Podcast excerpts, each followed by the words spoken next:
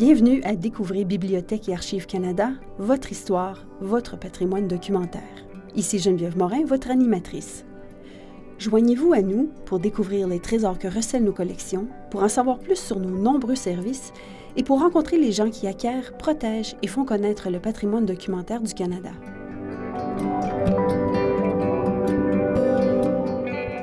On ne cuisine jamais seul.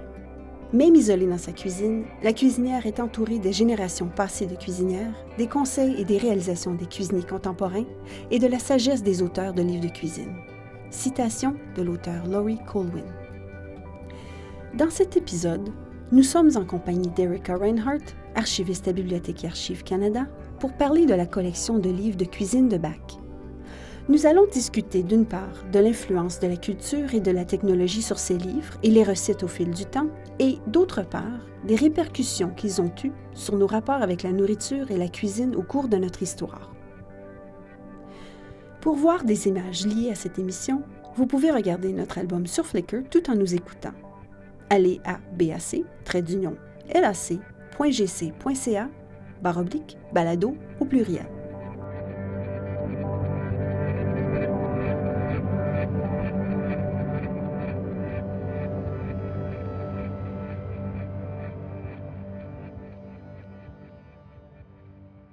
Bonjour Erika. Bienvenue à notre émission de balado diffusion. Hi Geneviève, I'm very glad to be here. Bonjour Geneviève, je suis très heureuse d'être ici. Si je ne me trompe pas, Bibliothèque Archives Canada a une collection de livres de cuisine plutôt vaste. Combien de titres renferme-t-elle? In our published heritage collection, we have Dans notre collection du patrimoine publié, nous avons plus de 2600 titres de livres rattachés à la cuisine et à l'art culinaire au Canada. Il s'agit de livres de cuisine publiés, mis à la disposition du public par l'entremise de la collection de la Bibliothèque nationale, et le plus vieux titre de notre collection a été publié en 1760. En fait, nous continuons chaque année d'acquérir de nouveaux livres de cuisine, comme les livres de cuisine récemment publiés au Canada ou les livres de cuisine rédigés par des auteurs canadiens au fur et à mesure qu'ils sont imprimés. Donc, chaque année, la collection s'étend. Impressionnant. Par ailleurs, y a-t-il dans la collection de Bach des dossiers ou des documents ayant trait à la cuisine et qui datent d'avant la publication? Ou qui n'auraient pas été publiés, peut-être un article provenant de fonds d'archives ou même de documents gouvernementaux? So in addition to our published heritage collection, we En fait, outre notre collection du patrimoine publié, nous avons deux grandes collections d'archives. Nous avons une collection de documents gouvernementaux et ce sont les dossiers que les ministères transfèrent à Bibliothèque et Archives Canada. Nous gardons aussi une collection d'archives privées constituée de dons faits par des familles, des organismes et des personnes clés. Dans ces deux types de documents, nous retrouvons énormément d'informations sur l'évolution des systèmes alimentaires au Canada. Ainsi, nous pouvons étudier les changements survenus dans les rapports qu'entretiennent les Canadiens avec les aliments, notamment les méthodes de préparation des aliments d'autrefois, le marchandisage de la nourriture, nos façons de consommer les aliments, ainsi que d'autres facettes importantes de notre relation avec la nourriture.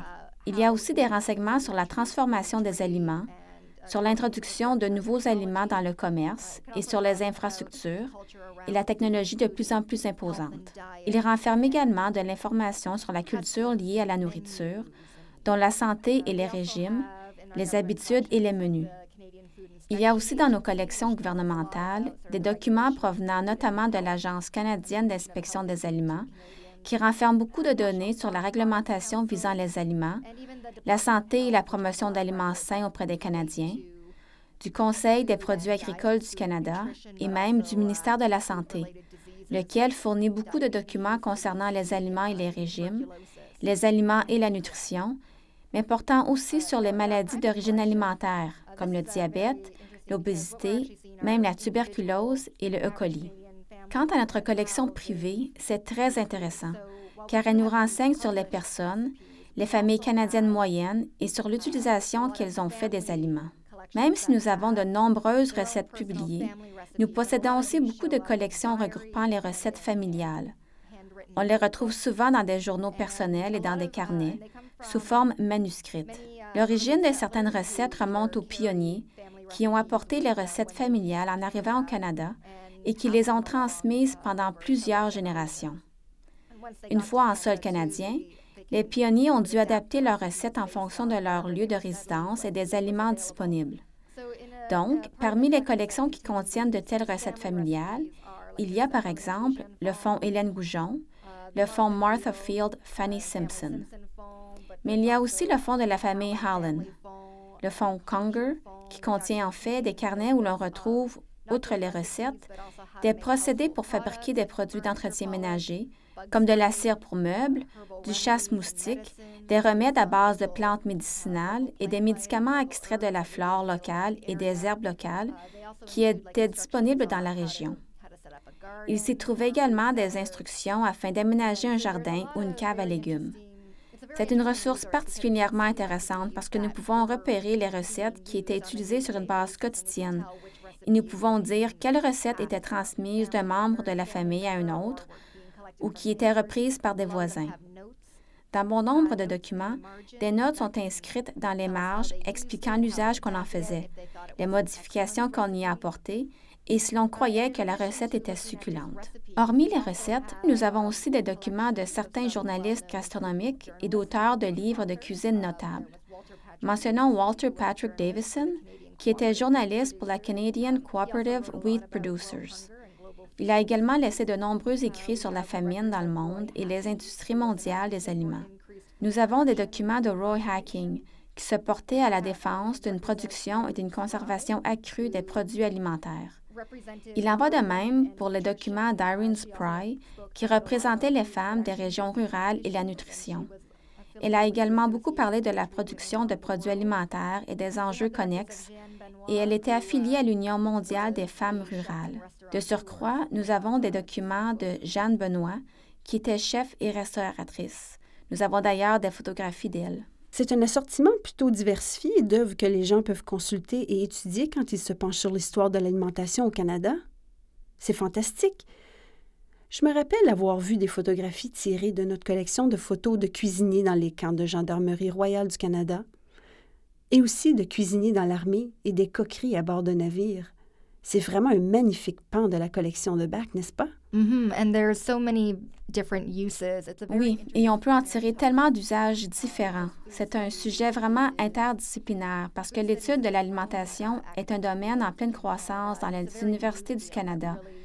Et ce tout nouveau domaine n'a pas réellement pris d'essor avant la fin des années 1990. Par conséquent, ces sources ont une valeur historique pour les anthropologues et les sociologues, les scientifiques des produits alimentaires. Elles renferment beaucoup de renseignements sur le commerce de l'économie. Elles nous informent sur la production agricole, la culture. Elles sont très révélatrices de la santé, de la place qu'occupe la nutrition dans la société, la culture et l'ethnicité lorsqu'il est question de certains aliments et régimes. Il y a une foule d'informations sur les sciences de l'alimentation, le génie alimentaire et la technologie culinaire, la commercialisation des aliments. Les utilisations pratiques des ressources dont nous disposons à BAC sont tout simplement infinies. C'est vraiment agréable de faire la promotion de ces documents auprès de la population canadienne. Donc, revenons à la nourriture comme telle, parce que nous aimons manger. Au fil des siècles, nous constatons que nos ustensiles de cuisine ont évolué. Au départ, nous faisions la cuisine sur un foyer ouvert, alors qu'aujourd'hui, nous retrouvons dans nos cuisines ces électroménagers dernier cri, de quelle façon est-ce que la technologie dans la cuisine se reflète dans les livres de cuisine et dans nos compétences culinaires? Il est très intéressant de consulter les livres de cuisine parce qu'ils nous en racontent long sur l'évolution des habitudes et des techniques culinaires au fil du temps, seulement d'après le nombre d'ingrédients ou d'ustensiles à notre disposition. Sur une note plus personnelle, j'ai amorcé ma carrière dans un musée qui était doté d'une cuisine patrimoniale fonctionnelle. Et dans ce musée, nous reproduisions l'époque des loyalistes de l'Empire uni jusqu'à la guerre de 1812.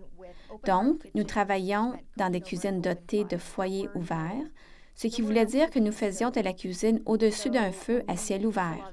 Il n'y avait pas de fourneau de cuisine. En conséquence, quand on reprend beaucoup de ces recettes, vous n'avez pas tout cela, parce qu'elles datent d'une époque où les poids et les mesures n'existaient pas encore.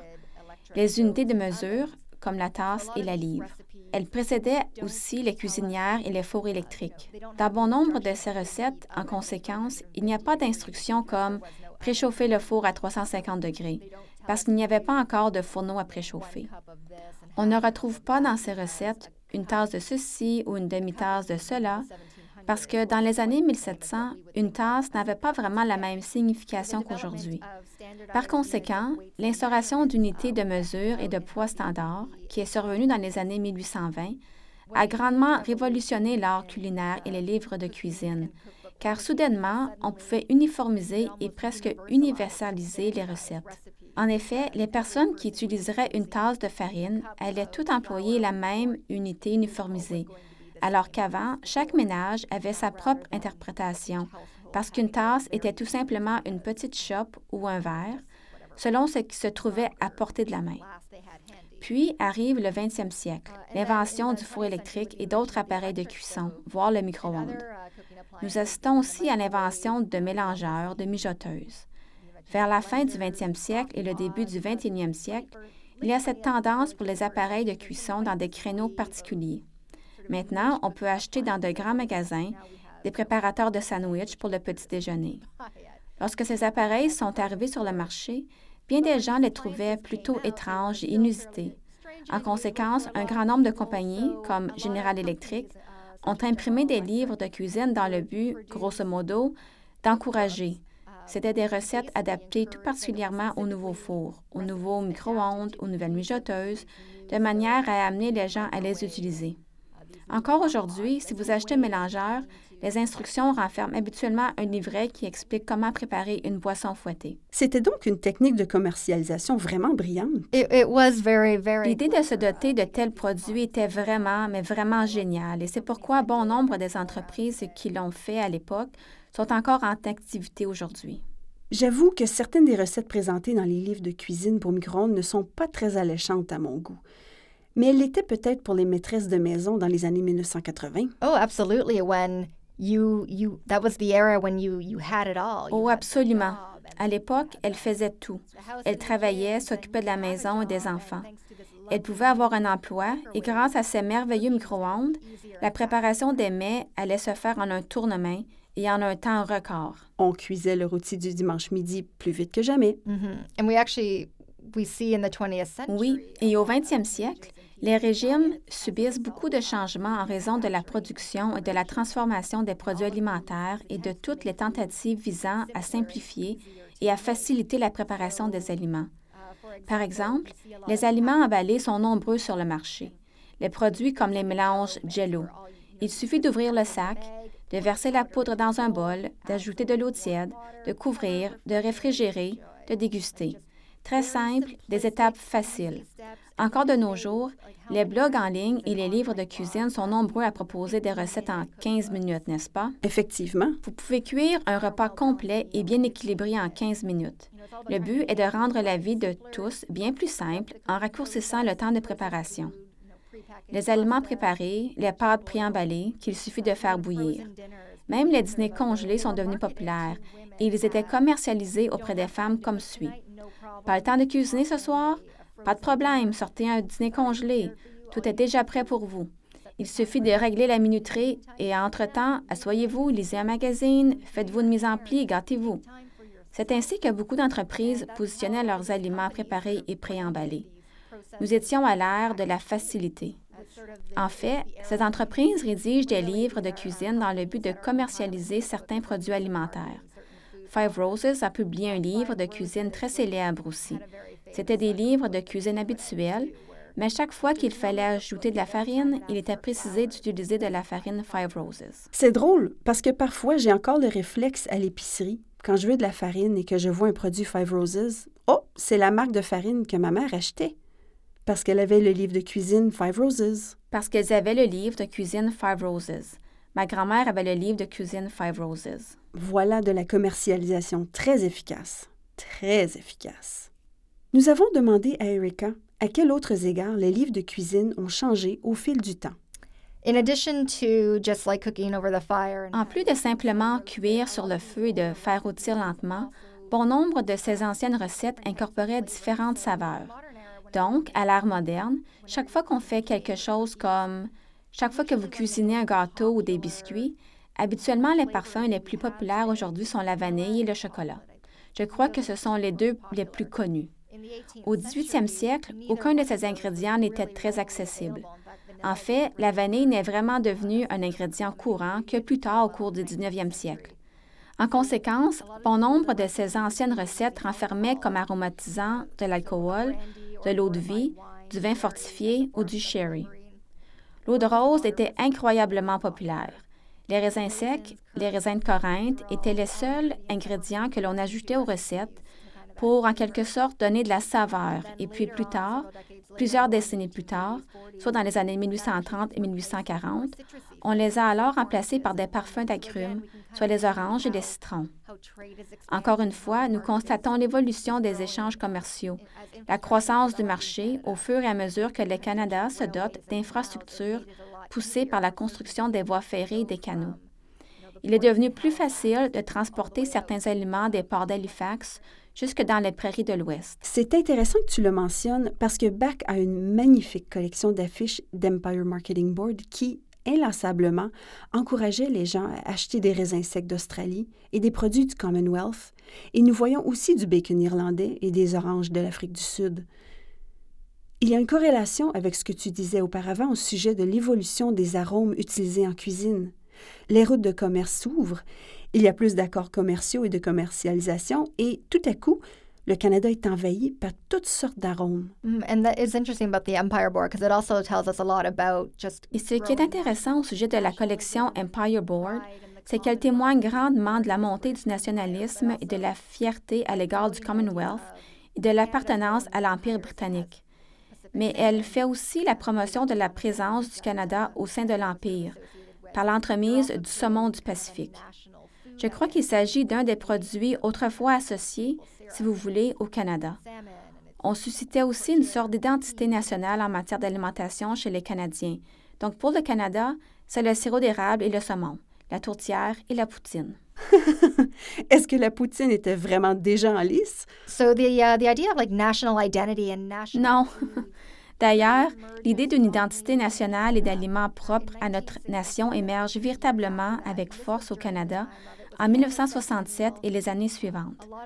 À l'époque, c'était le centenaire du Canada. Il y avait beaucoup de célébrations nationales. On se questionnait beaucoup sur le sens d'être Canadien et sur le Canada comme tel. C'est presque comme si on inventait une symbolique canadienne. Entre autres, on a publié beaucoup de livres de cuisine vers la fin des années 1960 et au début des années 1970 qui tentaient réellement de faire découvrir un régime propre aux Canadiens, une cuisine canadienne. On allait même jusqu'à différencier les recettes par région. La cuisine canadienne-française traditionnelle, la cuisine traditionnelle du Canada atlantique. Par ailleurs, on a aussi caractérisé les recettes en fonction des immigrants qui arrivaient. Aussi, durant cette période, on a assisté à la publication de livres de recettes ethniques, comme la cuisine des Mennonites et la cuisine italienne. Dans notre collection, nous avons un bon nombre de livres de cuisine datant de cette époque.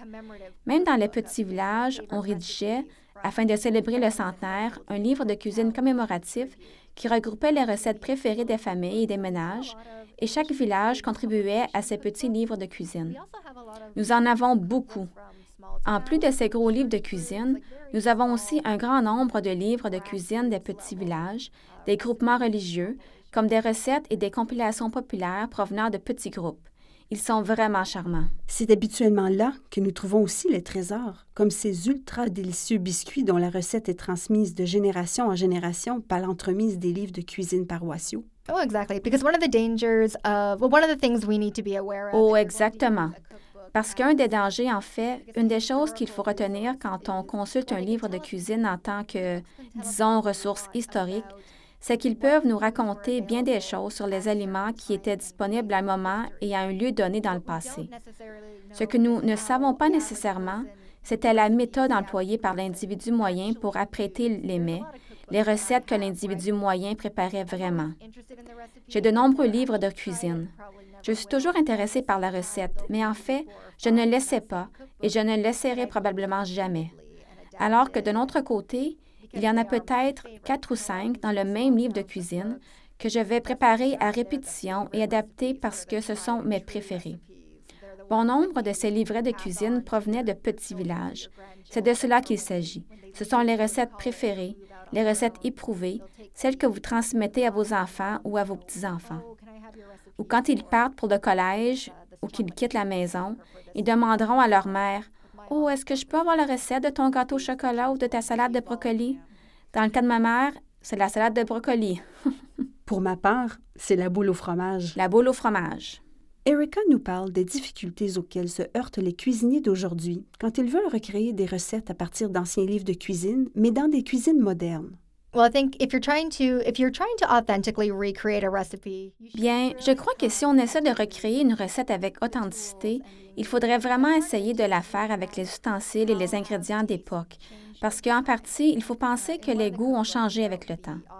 Dans un des livres de cuisine, l'auteur écrit Ne jamais ajouter d'oignons dans une recette, sauf si vous êtes absolument certain que tout le monde à la table aime les oignons. Et les oignons figurent encore parmi les ingrédients que nous utilisons couramment de nos jours. Je pense que quand on consulte certains des plus anciens livres de cuisine, on constate aussi que la langue a un peu changé. Dans un livre de cuisine, il faut ajouter du vin blanc fortifié, mais peu de personnes savent de quoi il est question parce qu'aujourd'hui, nous le prenons pour, nous l'appelons autrement. Nous disons du sherry ou du vin fortifié. Autre exemple, nous parlons de pain de sucre. Et une fois de plus, nous n'utilisons plus vraiment le terme pain de sucre. Maintenant, c'est du sucre cristallisé blanc. Donc, il faut parfois effectuer quelques recherches quand on ne connaît pas un ingrédient. Notamment, vers la fin du 18e siècle, dans les années 1780, on constate dans de nombreux livres de cuisine qu'on a commencé à ajouter aux recettes un ingrédient appelé perlasse. La perlasse est fondamentalement le précurseur de la levure chimique ou du bicarbonate de sodium. On l'ajoutait aux recettes afin de faire lever les gâteaux et les mélanges et de leur donner une texture plus flaconneuse. Une fois de plus, vous ne pouvez pas nécessairement aller à l'épicerie aujourd'hui et trouver de la perlasse. Et quand j'en ai cherché, j'ai appris que c'était en réalité des cendres, très très finement moulues, que l'on retirait du feu de camp ou du poêle. En fait, on les saupoudrait sur le mélange et elles avaient le même pouvoir liant pour faire lever le tout. Vous savez, j'ai des recettes qui datent d'avant les années 1780. Et dans celles-ci, si vous voulez donner à votre gâteau un peu de légèreté, deviez ajouter des œufs. Bon nombre de ces recettes renferment beaucoup d'œufs. Il fallait ajouter 10 œufs, une douzaine d'œufs. Deviez battre les blancs jusqu'à ce qu'ils aient la consistance d'une mousse très très ferme et c'est ainsi que vous donniez à votre mélange un peu de légèreté. Malgré tout cela, si vous deviez manger aujourd'hui un gâteau préparé suivant une de ces recettes, vous seriez nombreux à trouver que le gâteau est très massif. Il n'a pas la légèreté, la consistance floconneuse, la tendreté. Si vous vous rendez dans une épicerie aujourd'hui et que vous achetez un emballage de préparation pour gâteau, le résultat serait beaucoup plus léger, bien plus floconneux, tandis que selon l'ancienne méthode, ce serait un gâteau très, très massif. Tu en as déjà mangé, n'est-ce pas? Oui, J'en ai apporté un il y a quelques mois. il était très bon et je persiste à dire qu'il serait succulent avec une tasse de thé. Il suffit d'avoir du thé pour, en quelque sorte, adoucir le tout un petit peu. J'ai pensé cela quand je l'ai goûté. C'est un gâteau portugais que tu avais préparé quand j'ai fait la dégustation. Oui, c'était une recette de gâteau portugais qui était très populaire vers la fin, au tournant du 19e siècle. La dégustation a été une expérience vraiment fascinante parce que on avait l'impression qu'il était très massif, mais en réalité, il était aussi très moelleux. En bouche, il n'avait rien de surprenant, mais c'était simplement un bon morceau de gâteau, moelleux, qui se laisse savourer, pas trop sucré. Quand j'ai goûté le gâteau, j'ai pensé que nos papilles gustatives étaient tellement stimulées de nos jours par tous ces aliments super sucrés que renferment nos régimes. Nos régimes renferment des aliments salés. C'est parce que mon palais est tellement habitué aux aliments transformés en usine avec un fort contenu de sucre et de sel que j'ai remarqué l'absence. Mais la recette n'était pas en cause. C'est parce que mes papilles gustatives sont altérées. hmm exactly. And in the, I think our our contemporary. Oui, exactement. De nos jours, nos palais sont tellement influencés par les desserts très sucrés, les produits très riches. Encore aujourd'hui, je pense que tout le glaçage sur les gâteaux est de loin trop sucré. Ou bien, si je commande un gâteau, j'adore le riche parfum de chocolat, mais c'est un goût très prononcé. Cela surprend et influe sur notre réaction. Tandis que ces recettes, elles sont plus simples. C'était en quelque sorte de petits gâteaux casse-croûte, des desserts. Comme tu l'as mentionné précédemment, on n'ajoutait pas de sel aux recettes. Il y avait un peu de sucre, mais ce n'était pas le principal ingrédient. Il arrivait qu'on ajoute un peu de sucre, mais il ne représentait pas la moitié des ingrédients secs. Le parfum et le goût proviennent d'autres éléments ajoutés à la recette, tels que, je te l'ai dit, l'alcool ou des liquides aromatisés et des jus. Bon nombre de ces ingrédients permettaient d'ajouter des saveurs aux sauces, aux gâteaux et aux préparations. Alors, que peux-tu nous dire au sujet du plus vieux livre de cuisine qui se trouve dans la collection de Bibliothèque et Archives Canada? Donc, le plus vieux livre de cuisine que nous avons dans notre collection est un livre de cuisine d'Anna Glass et il est intitulé The Art of Cookery Made Plain and Easy, l'art culinaire vulgarisé et simplifié. La première publication est en 1747, mais l'exemplaire qui se trouve dans notre collection est tiré de la septième édition. Il a été publié en 1760. Le fait que, en seulement 14 ans, il y a eu sept éditions du livre indique à quel point il s'agissait d'un ouvrage à succès. Ce livre de cuisine était, au milieu du 18e siècle, l'œuvre la plus largement distribuée dans le monde anglophone et elle a continuellement été réimprimée jusqu'au début du 19e siècle. Le livre était destiné aux domestiques qui travaillaient dans les somptueuses demeures ou auprès des familles de la classe moyenne. Anna Glass a apporté une innovation dans son livre de cuisine. Elle a repris des recettes françaises très extravagantes qui n'étaient habituellement préparées que par des chefs professionnels ou par des écoles culinaires élitistes installées sur le continent européen et elle les a converties en recettes pratiques qui pouvaient être préparées par un individu moyen vivant dans une maisonnée. Entre autres, elle a remplacé des termes culinaires très techniques par des mots courants. De plus, elle a substitué beaucoup d'ingrédients dispendieux et exotiques par des produits plus accessibles aux lecteurs ordinaires. En conséquence, à bien des égards, ce livre de cuisine est perçu comme l'un des plus anciens exemples de livres de cuisine destinés aux lecteurs moyens en quête d'instructions pour préparer diverses recettes. Pas pour les millionnaires qui aiment avoir de la crème chantilly chaque soir au dîner. Oui. Fascinant. C'est l'un des plus anciens exemples de ce que nous appelons un livre de cuisine contemporain. Ce n'est pas très différent d'aujourd'hui quand nous regardons les émissions de cuisine diffusées sur les chaînes de télévision spécialisées qui nous montrent comment préparer des repas rapides, faciles et peu coûteux et utiliser les pièces de viande les moins chères. Souvent, il s'agit d'une recette française classique revue. Nous faisons alors cuire ou rôtir plus longtemps une pièce de viande moins chère ou nous la braisons au lieu de simplement la rôtir, de sorte que nous profitons plus de notre dollar. Le monde n'a pas vraiment beaucoup changé nous voulons encore retirer le plus possible de notre budget réservé à la nourriture. Mm, Comme tu l'as dit, bien des livres de cuisine ont pour objectif de simplifier et d'apprivoiser l'art culinaire. Par ailleurs, il y a quelque chose qui m'enthousiasme particulièrement. Tu as adapté une recette pour que nos utilisateurs l'essaient. Nous l'afficherons sur Flickr. Peux-tu nous en dire plus sur la recette choisie? En fait, nous avons parlé un peu plus tôt d'un gâteau portugais. J'ai donc décidé d'offrir cette recette-là à nos utilisateurs. Je propose trois différentes variations, des variations de la recette à différentes époques. La première est la recette originale. C'est la recette qui apparaît dans le livre de cuisine d'Anna Glass dont nous avons parlé précédemment. Comme je l'ai mentionné, c'est celle tirée de l'édition de son livre de cuisine de 1760 parce qu'elle est différente de la recette présentée dans la première édition originale. Ce que je veux démontrer, entre autres, c'est que la même recette est adaptée continuellement et qu'elle évolue avec le temps. Donc, dans la recette de 1760, les instructions sont pour faire un gâteau portugais, incorporer dans une livre de farine finement moulue, une livre de pain de sucre, battu et bleuté, puis tamisé dans une livre de beurre doux pur jusqu'à une consistance épaisse comme du pain blanc classé, puis ajouter deux cuillerées d'eau de rose, deux de vin blanc fortifié, dix œufs, mélanger le tout très bien avec un fouet, ensuite incorporer ce mélange à 8 onces de raisin de Corinthe, bien brasser le tout ensemble, graisser les moules en fer blanc, les remplir à moitié et mettre à cuire. Si les gâteaux ne contiennent pas de raisin de Corinthe, ils se garderont six mois. Vous pouvez aussi ajouter une livre d'amandes mondées et mélanger avec l'eau de rose, comme ci-dessus, et omettre la farine. Cette variation est meilleure. Elle donne donc deux variations de la recette. On remarque entre autres que la recette ne renferme pas vraiment d'unité de mesure précise. Elle indique des poids, donc il y a une livre de farine, une livre de pain de sucre. On mentionne aussi de cuire les ingrédients, mais sans indiquer la durée de cuisson. On ne connaît pas nécessairement la température de cuisson. Cela nous révèle quelque chose sur l'art culinaire à l'époque.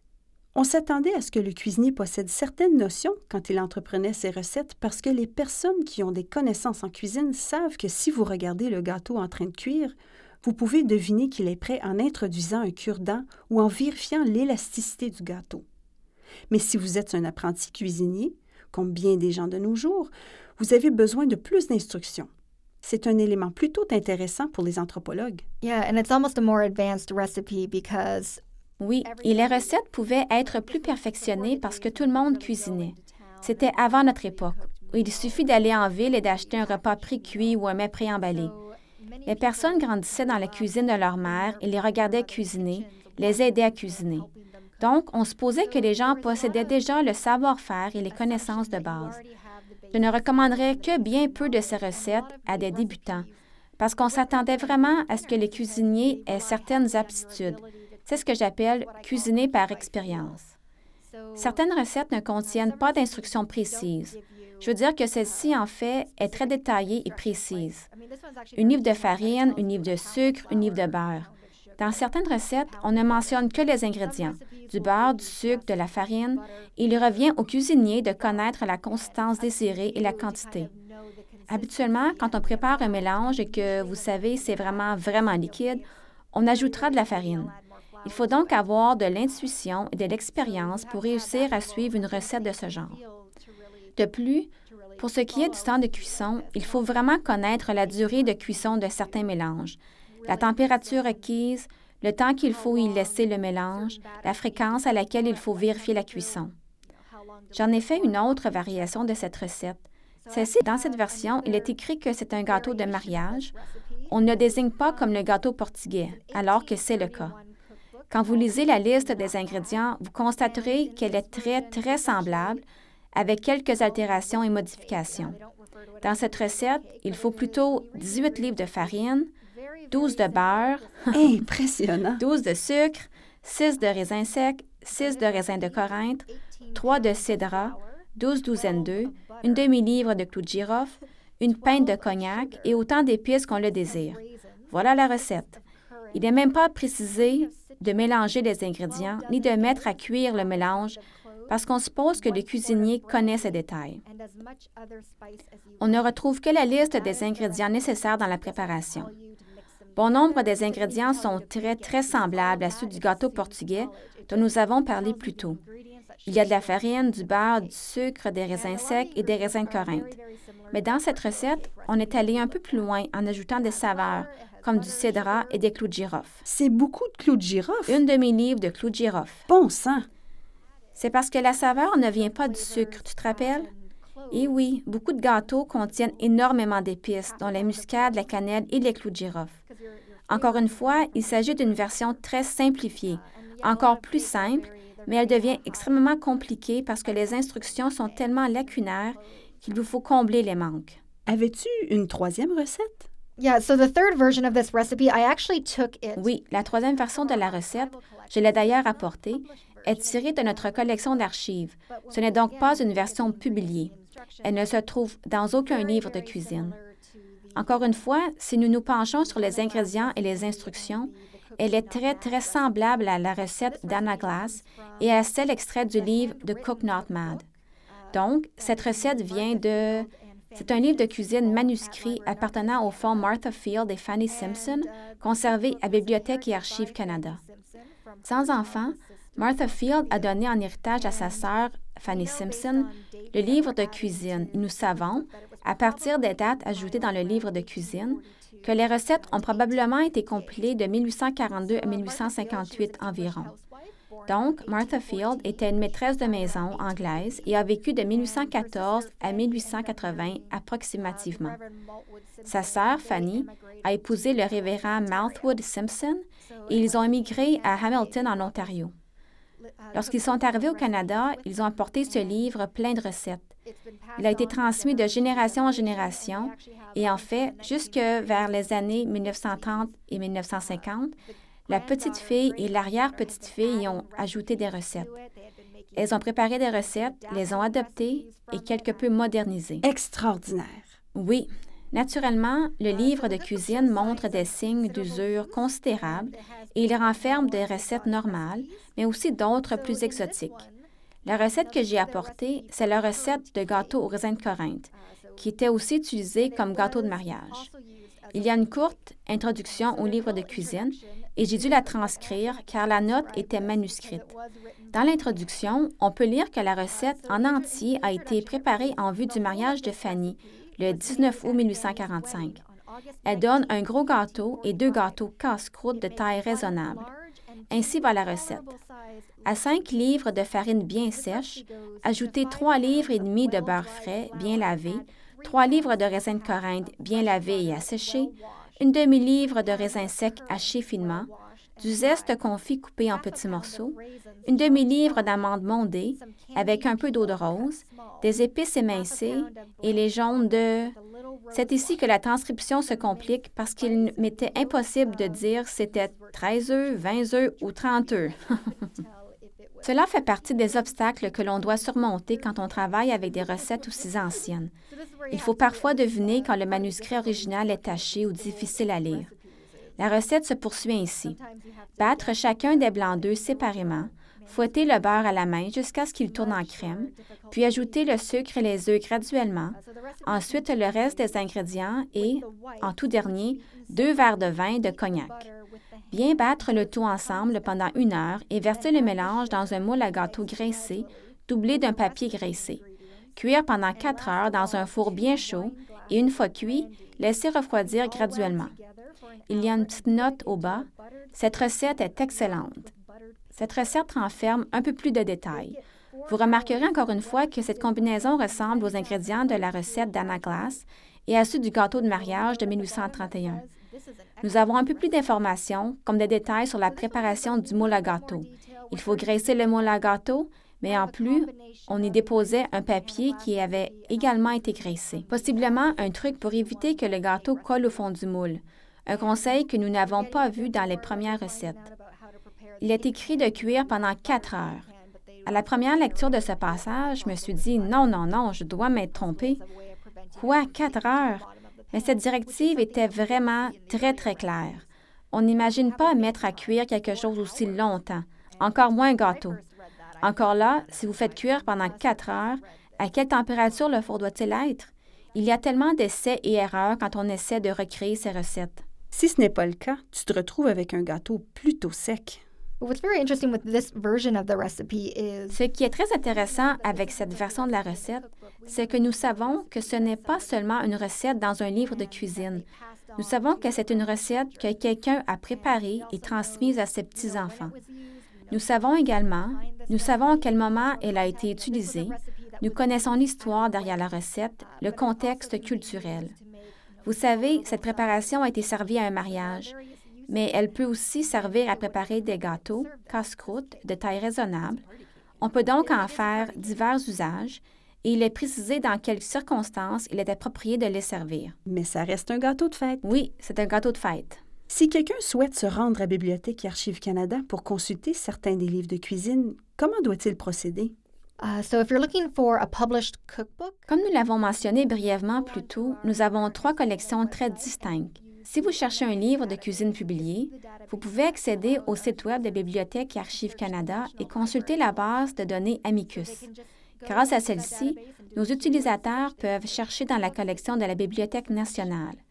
Ils peuvent donc accéder à cette base de données, l'utiliser et faire des recherches à partir d'un mot-clé. Ils peuvent saisir livres de cuisine, art culinaire, cuisine.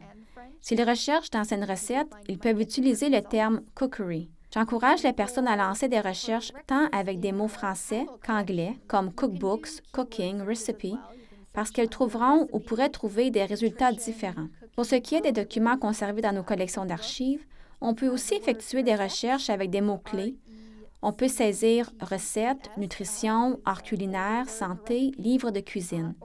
D'ailleurs, le mot recette a déjà été utilisé en anglais pour désigner la même réalité qu'en français, alors que le mot anglais receipt, comme dans cash, receipt, reçu de caisse, était également autrefois un synonyme.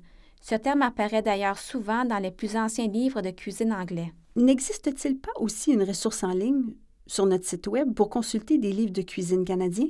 Uh, we do. We have um, Oui, c'est bien le cas. Il y a plusieurs années, une exposition Bon appétit, la cuisine au début du Canada a été présentée en ligne et elle s'y trouve encore. Il s'agit d'une exposition virtuelle préparée à Bibliothèque et Archives Canada et compilée à partir d'un grand nombre de nos mentions de fond. L'exposition est divisée en quatre sections thématiques. La première section, La cuisine au début du Canada, est axée sur la cuisine traditionnelle des Autochtones.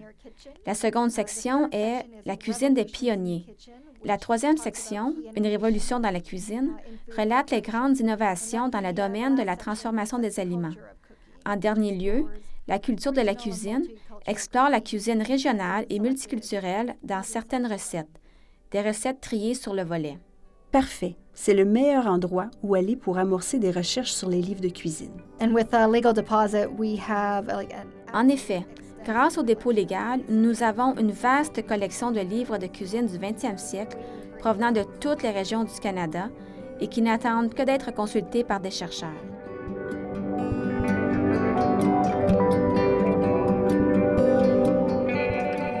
Pour en apprendre davantage sur la collection de livres de cuisine de Bibliothèque et Archives Canada, je vous invite à consulter notre site web à bac-lac.gc.ca. Merci d'avoir été des nôtres. Ici Geneviève Morin, votre animatrice. Vous écoutiez Découvrez Bibliothèque et Archives Canada, votre fenêtre sur l'histoire, la littérature et la culture canadienne. Je tiens à remercier notre invité d'aujourd'hui, Erica Reinhardt. Pour plus d'informations sur nos balados ou si vous avez des questions, commentaires ou suggestions, visitez-nous à bac-lac.gc.ca balado au pluriel.